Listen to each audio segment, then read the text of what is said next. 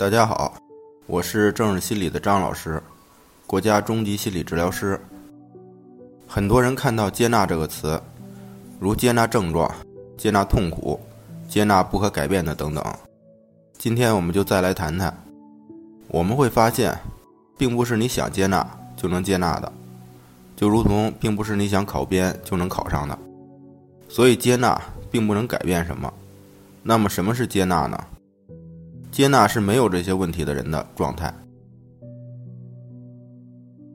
就像你从不会想回家的路是怎样走的，这就是接纳的状态。从强迫症、社交恐惧症中康复的人就是这种状态。你发现很多时候在和自己讲道理，或是咨询师在讲道理，这本身就是症状。有些人会给你带来信息，有些人会给你带来知识。有的人会给你带来领悟，心理治疗中最为重要的就是领悟了。就如同有人说和谁过都是一样的，真的不是这样的，这就是孟母三迁的道理。